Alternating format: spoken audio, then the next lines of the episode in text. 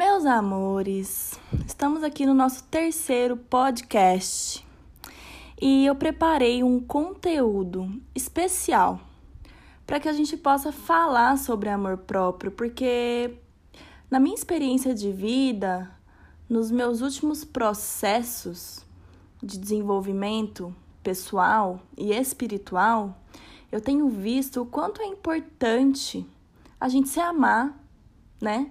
Que muitas vezes a gente se depara precisando lidar com tanta coisa na vida, só que eu percebi que a raiz de muitas das nossas questões está no amor próprio.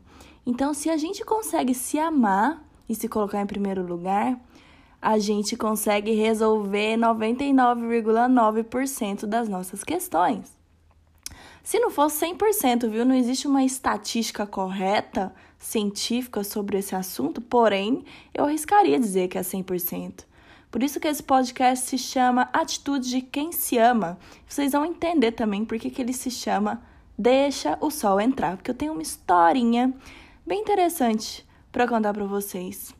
Mas antes eu gostaria de trazer alguns fatos. Vocês sabiam que a sensação de rejeição ela é uma sensação que 100% dos seres humanos possuem, simplesmente porque a rejeição ela é um fato biológico do nosso ser. Para para pensar, nos primeiros três meses de gravidez é considerado gravidez de risco porque é o momento em que o feto está tentando se salvar, ele está tentando se firmar ali no endométrio, no útero da mãe. E já essa mãe que está grávida, e muitas vezes ela nem sabe que está grávida, né? Descobre só lá para o final do terceiro mês, final do segundo mês. É... O corpo da mãe, ele considera o feto como um corpo estranho, então ele fica tentando expelir. Então, por isso que os primeiros três meses de gravidez são considerados é... difíceis, ou uma gravidez de risco, né? Muito comum é, casos de aborto dentro desse meio tempo. Por quê? O nosso corpo, nosso corpo como mulher, rejeita o feto porque identifica como um corpo estranho. Então, gente, a sensação de rejeição no nosso ser, ela é biológica. Se isso continua ao longo da nossa vida, por exemplo, se a sua gravidez, se quando a sua mãe estava grávida de você, ela não planejou isso, já é uma outra sensação de rejeição. Se existe alguma sensação de medo, de insegurança, de que será que essa criança tinha que vir mesmo? Será que essa é a hora certa? Ou eu não quero ser mãe? Ou o pai não quer ser o pai, não quer assumir a criança? Gente, tudo isso a gente sente dentro da barriga da nossa mãe. Isso vai reverberar e criar padrões de repetição em toda a nossa vida. Então, primeiro a gente sente rejeição. E se essa rejeição é reafirmada pelos sentimentos dos pais ali durante a gravidez, isso vai trazendo falta de confiança para essa criança, vai trazendo insegurança, vai trazendo também falta de autoestima. Então, a gente não é estimulado, vamos dizer, né? A maioria de nós não somos estimulados com amor, com carinho. Muitos de nós somos, graças a deusa. Porém, alguns não. E aí, isso reafirma a falta de amor próprio ao longo de toda a sua vida. Gente, o amor próprio, ele é simplesmente você se sentir aceito exatamente como você é.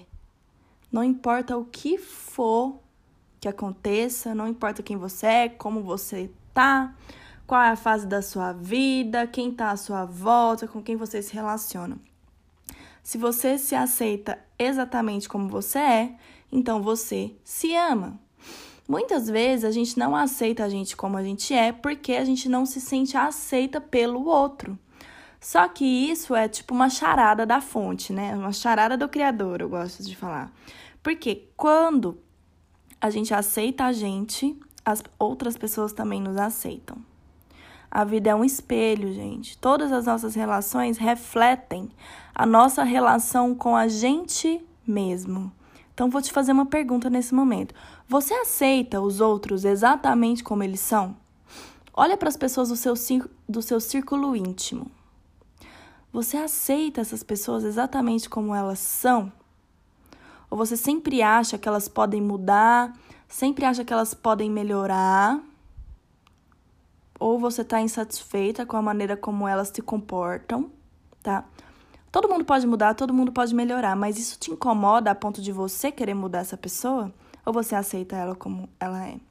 Você é capaz de ver o melhor nas outras pessoas quando você olha para alguém. Você olha o melhor que ela pode é, transparecer ou a primeira coisa que bate, você bate o olho já vê defeito, já vê aquilo que está faltando na pessoa. Isso reflete na maneira como você se olha. Então, observa, gente, aproveita. Isso é um presente, uma dádiva de Deus. A vida é um espelho. Então, todas as nossas relações espelham a relação que a gente tem com a gente mesmo. Se eu olho o melhor no outro, eu consigo olhar o melhor em mim. Se eu vejo o defeito no outro, eu consigo ver só defeito em mim. Se eu aceito o outro como ele é, significa que eu me aceito também tá? Então vai trabalhando isso, começa a observar isso. A verdade é que a gente se desgosta o tempo todo. Por quê? Isso é geral na humanidade e eu vejo nos meus atendimentos, nos cursos, todas as pessoas é, que vêm até mim buscando é, que eu auxilie na cura delas. O principal fato que leva a gente desgostar da gente mesma é o sentimento de comparação. Então a gente olha no espelho a gente se acha gorda, a gente se acha magra, a gente se acha feia, a gente se acha mil coisas que leva, nos leva a crer que nós não somos o bastante. Não é? Você concorda comigo? E aí, isso traz. Por que, que isso existe? Porque existe o sentimento de comparação. E eu tô sempre me comparando com o outro, tem um espírito de competitividade aí e isso não tá errado, porque lá nos quando a gente era primitivo, a gente tinha uma parte do cérebro desenvolvida que se chama cérebro reptiliano. Então, o cérebro reptiliano, ele precisava trazer sensações de comparação, sensações de competitividade por conta da, da nossa espécie evoluir para perpetuar e evoluir a nossa espécie, a gente precisava se comparar e competir. Para que a gente possa sempre sair melhor do que antes. Natural, isso foi um momento na história que a gente precisou para desenvolver, para evoluir. Só que com o passar do tempo, gente, o cérebro reptiliano é o cérebro primitivo, tá? É o que traz o instinto de sobrevivência. Com o passar do tempo da evolução do ser humano, a gente começou a desenvolver uma outra parte do cérebro chamada neocórtex. Então, o neocórtex, neocórtex, essa parte aqui da frente, é a parte que é capaz de sentir amor incondicional, é a parte que é capaz de sentir compaixão pelo outro, é a parte que é capaz de sentir o amor próprio também, tá? Então, a, compa a comparação e a competitividade, ela existiu, mas ela não precisa ser excessiva no nosso ser a ponto da gente se desgostar, né? Então a gente se trata mal sem mesmo a gente nem perceber. Às vezes a gente está insatisfeito porque nunca nada tá bom. A gente fica tentando alcançar uma perfeição e a perfeição, ela é um conceito completamente ilusório que a perfeição é uma coisa que você está sempre em busca, enquanto que você já é tudo que você já precisa ser. Você já tem tudo que você precisa ter exatamente nesse momento. Então pode ter milhares de coisas boas acontecendo com a gente, mas a gente sempre foca naquilo que pode melhorar. Isso é uma boa estratégia de evolução, porém a gente precisa aprender a celebrar o que acontece de bom com a gente. Então você precisa ativar em você mesmo uma atitude observadora para esse fato. Ele pode ser saudável se você usar para desenvolver a sua melhor versão e viver com uma performance sempre positiva. Mas o que é uma performance sempre positiva, gente? O que é a alta performance? É simplesmente você respeitar os seus ciclos. Alta performance e performance 100% positiva não significa que você vai produzir o mesmo tanto todo dia, que você vai ter a mesma disposição todos os dias. É você respeitar a si mesmo acima de tudo, sem se comparar, sem competir com outra pessoa que não seja você mesma, se permitindo descansar. Se você ficar doente, você vai se permitir se cuidar. Se você ficar triste, você vai deixar essa emoção da tristeza passar por você. Porque tudo isso faz parte do seu sucesso. São ciclos, é a lei do ritmo. Então, o momento você está recolhido, o momento você está no ápice da sua criatividade, e tudo bem, tudo isso faz parte de uma boa performance na sua vida. Ter uma boa performance é respeitar quem você é de verdade e o que que você, o que que seu corpo está te pedindo, o que que as suas emoções estão te, te pedindo, né? E às vezes a gente se ama tão pouco que inclusive a gente até se culpa por ter sucesso. A gente se culpa por ter conseguido algo bom na vida. E muitas vezes, dentro do Theta Healing, eu já observei alguns casos que isso está enraizado na genética da pessoa. Eu mesma, quando fiz um coach pela primeira vez, já tem quase 10 anos isso, eu percebi que eu tinha medo do sucesso. Por quê? Simplesmente porque eu tinha medo de fazer mais sucesso do que as pessoas que eu amava, do que as pessoas da minha família. E quem sou eu para ser mais próspera, para ser mais reconhecida do que minha mãe, do que meu pai? Então é uma sensação de respeito inconsciente.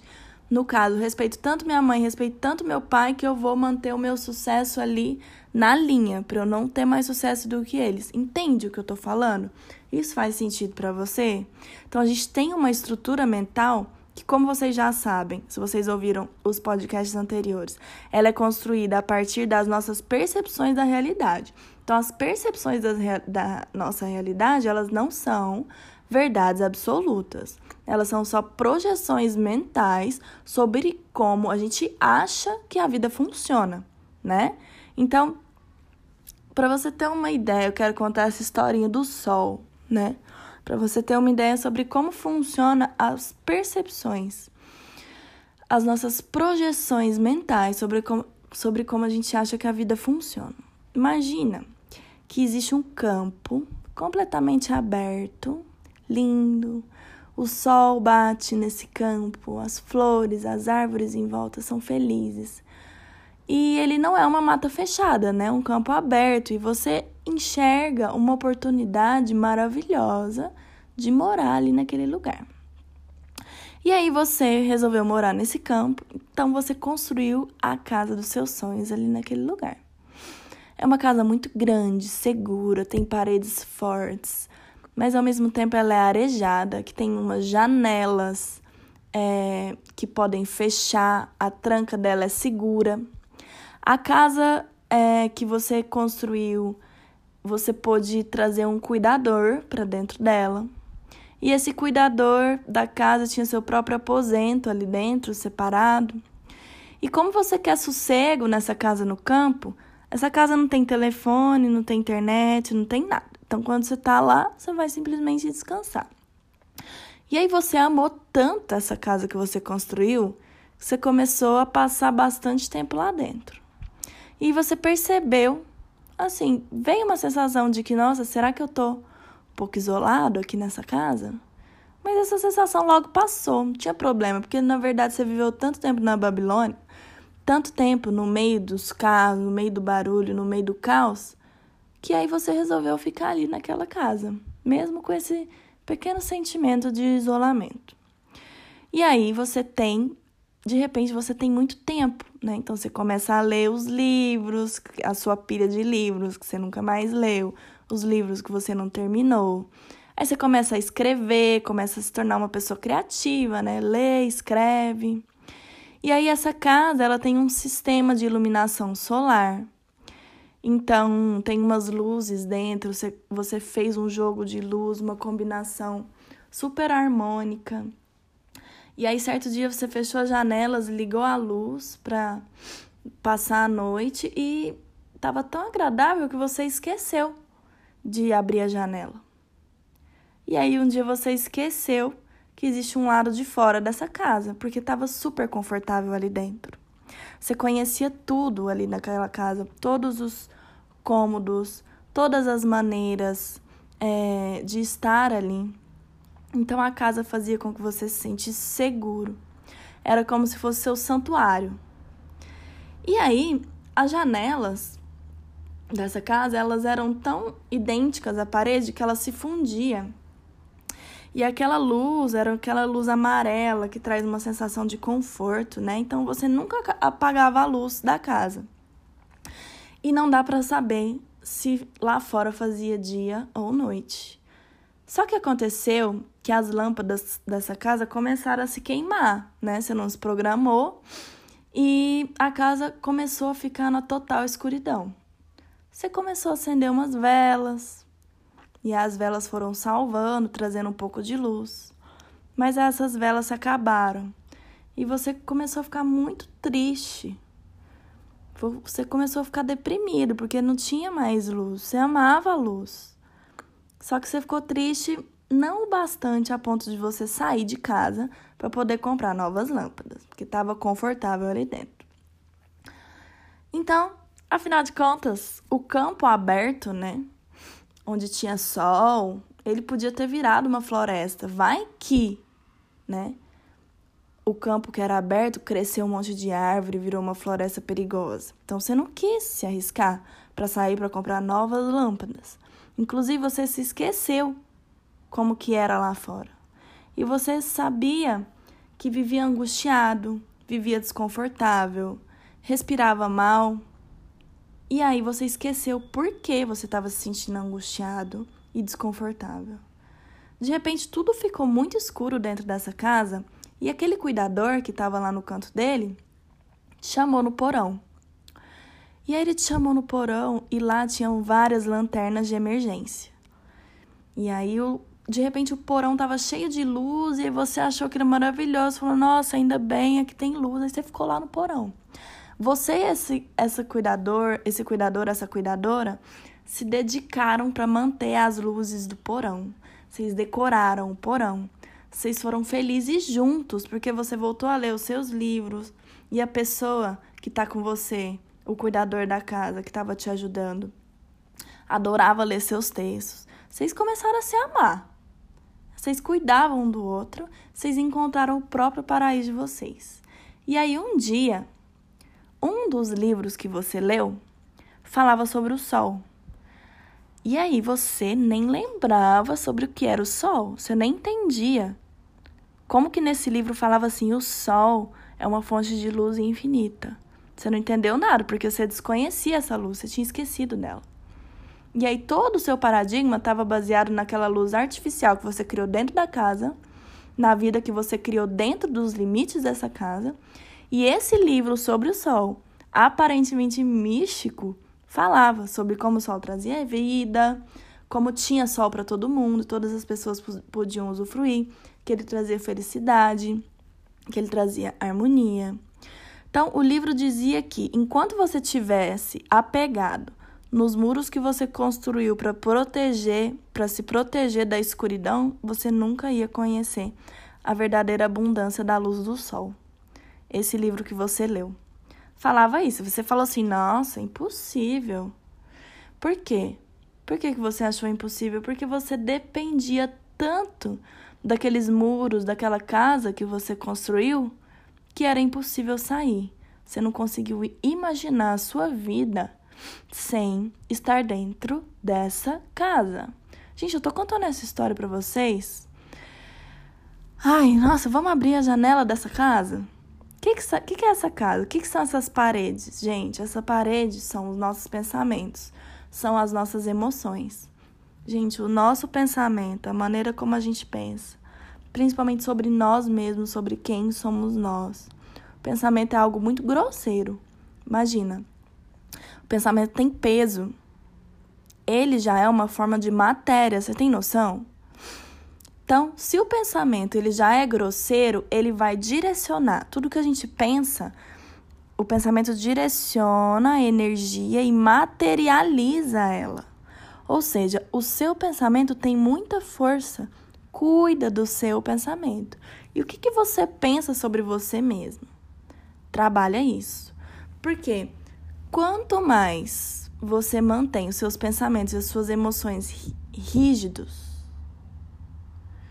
quanto mais pesados, quanto mais envolvidos naquela limitação que você criou para você mesmo, nessas paredes que você criou para você mesmo, mais fechado você vai ficar. Então esse lugar ele é construído, essa casa que eu contei para vocês, essa história eu tirei do livro A Alma Indomável, tá? É um livro que vale a pena ler. Então essa casa é um lugar construído com todos os seus pontos de vista. Ela, ela é a sua percepção sobre a vida que não é a verdade absoluta que está bloqueando a luz natural, a sua própria luz natural. Quanto mais absorto nos seus pensamentos você tá, quanto mais absorto nas suas próprias emoções e na sua própria visão de mundo, menos você vai se abrir para a luz que está lá fora. Você simplesmente não vai além das fronteiras criadas por esses pensamentos e por essas emoções, sendo que existe uma vida além de tudo isso e que foi criado é, por sua mente. Você tem noção que a sua mente está criando uma vida ilusória? E aí a gente precisa se abrir, gente. Quanto mais perto a gente chega daquilo que a gente tem medo, e aí eu tô dando uma dica aqui para você, como se abrir, né? Se abre liberando os seus medos. Só que aí você vai fazer, por exemplo, imagina que você tem medo de falar em público. Quanto mais perto você chega desse próprio medo, que é falar em público, imagina que você está na frente de 200 pessoas, você precisa falar alguma coisa. Vai dar vontade de sair correndo. Então, quanto mais perto você está do seu medo, mais vontade você tem de se recuar. Mais você se fecha, porque você está saindo, tem uma linha tênue ali, tênue ali da sua zona de conforto e do sol que vai brilhar para sua vida. Se você ultrapassa essa linha tênue e não recua, você vence o seu medo e você encontra o sol. Agora, se você recua e sai correndo, aí você se fecha ainda mais. E aí você fica preso e a sua vida se torna uma prisão. Entendeu? Que quem prende a gente é a gente mesmo. Como que a gente vai sair dessa prisão, gente? É se amando é encontrando o verdadeiro ser e a nossa verdadeira essência, deixando que todos os ressentimentos, todos os nossos medos, eles possam existir, mas a gente não precisa se identificar com eles. Entendendo que a gente já é um ser em completude, como eu disse, né? Isso é uma fala do Jung, que a completude, ele fala assim, antes de lutar pela perfeição, a gente deve ser capaz de viver como pessoas comuns, sem automutilação. Ou seja, antes de lutar pela perfeição, aceita que você já está completo em si mesmo. E aí o sol vai brilhar para você. O que, que falta para você estar tá completo em si mesmo? Como eu disse lá no começo, é você se aceitar como você é. Enquanto você se identificar com a história da sua mente de que você não é o bastante, você vai se fechar, você vai se aprisionar. E aí tem uma coisa, né, que chama síndrome do impostor. Não importa o quanto você já estudou, quanto você já fez um monte de coisa, você acha que é ruim naquilo que está fazendo. Gente, a Madre Teresa, ela fala uma coisa que o fruto do amor é o serviço. Então, amar significa é, servir a pessoa amada? Quem é a pessoa amada? Vou te dar três segundos para você responder. Sirva a si mesmo, gente. Isso é amor próprio, é você se servir. É você começar a ver e entender como eu posso me servir, como eu posso me cuidar, como eu posso ter carinho por mim mesmo. Isso é estar completo em si mesmo. Estabeleça limites para sua vida. Qual que é o seu, o seu limite? Até onde o outro pode ir? Pode entrar na sua vida? pode usufruir daquilo que você tem para oferecer sem que você precise despender da sua própria energia vital. Até onde é o seu limite a ponto de você fazer algo porque você realmente quer, não porque você quer agradar o outro? Até onde você se permite descansar? Ou será que descansando demais você tem medo de não desenvolver a sua potência? Ou será que você está descansando demais e procrastinando a sua potência? Existem do, os dois lados da moeda, os dois extremos da situação. Então, em primeiro lugar, sirva a você mesmo. Deixe o seu sol brilhar, ultrapasse os seus medos, ultrapasse os seus ressentimentos. Não recua, não se aprisiona. Então, uma outra dica muito boa é: se você se ama, observa como você fica quando você está sozinha. Quando você está sozinho, você se sente confortável, você liga a televisão para ter um barulhinho lá atrás para você não se sentir sozinha. Ou você não consegue ficar sozinha sem estar no telefone, sem estar distraindo a sua mente com alguma coisa. Como você fica no silêncio? Esteja, é, o, estar no silêncio, estar sozinho, vai mostrar se você está confortável na sua própria pele. Esteja confortável na sua própria pele. Saiba que dentro, é, estar dentro da sua própria pele sem nenhuma distração. Isso é se amar e se aceitar como você é.